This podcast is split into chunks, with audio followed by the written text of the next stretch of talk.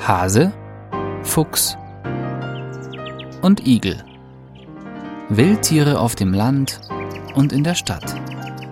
Ein Podcast von Wildtierschutz Deutschland.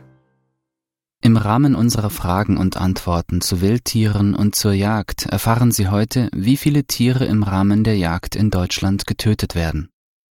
Die Jagdstatistik des Deutschen Jagdverbandes weist mit etwa 4,5 bis 5 Millionen getöteten Wildtieren nur einen Teil der gesamten Jagdstrecke aus.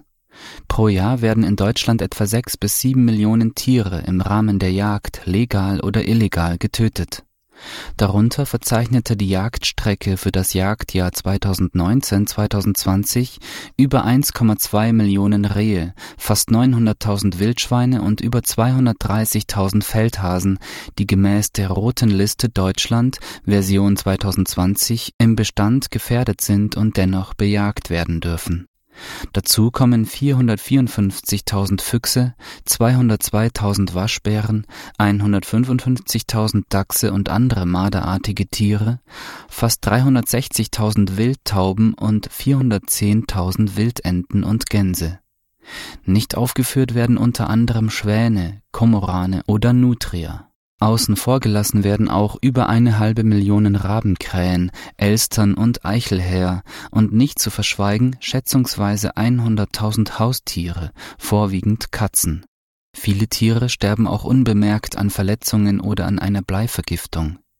Insbesondere bei Wasservögeln werden durch den Schrotschuss in Vogelschwärme nach Schätzungen von Tierschutzorganisationen jedes Jahr etwa 300.000 Tiere so verletzt, dass sie früher oder später daran sterben Kollateralschäden gibt es auch aufgrund der immer noch vorwiegend bleihaltigen Jagdmunition.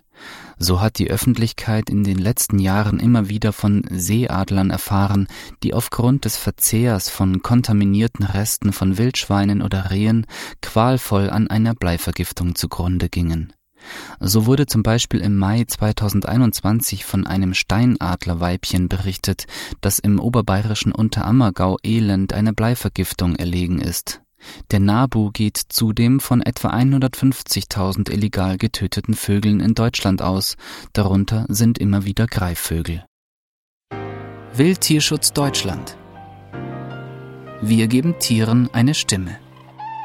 Mehr dazu auf unserer Website wildtierschutz-deutschland.de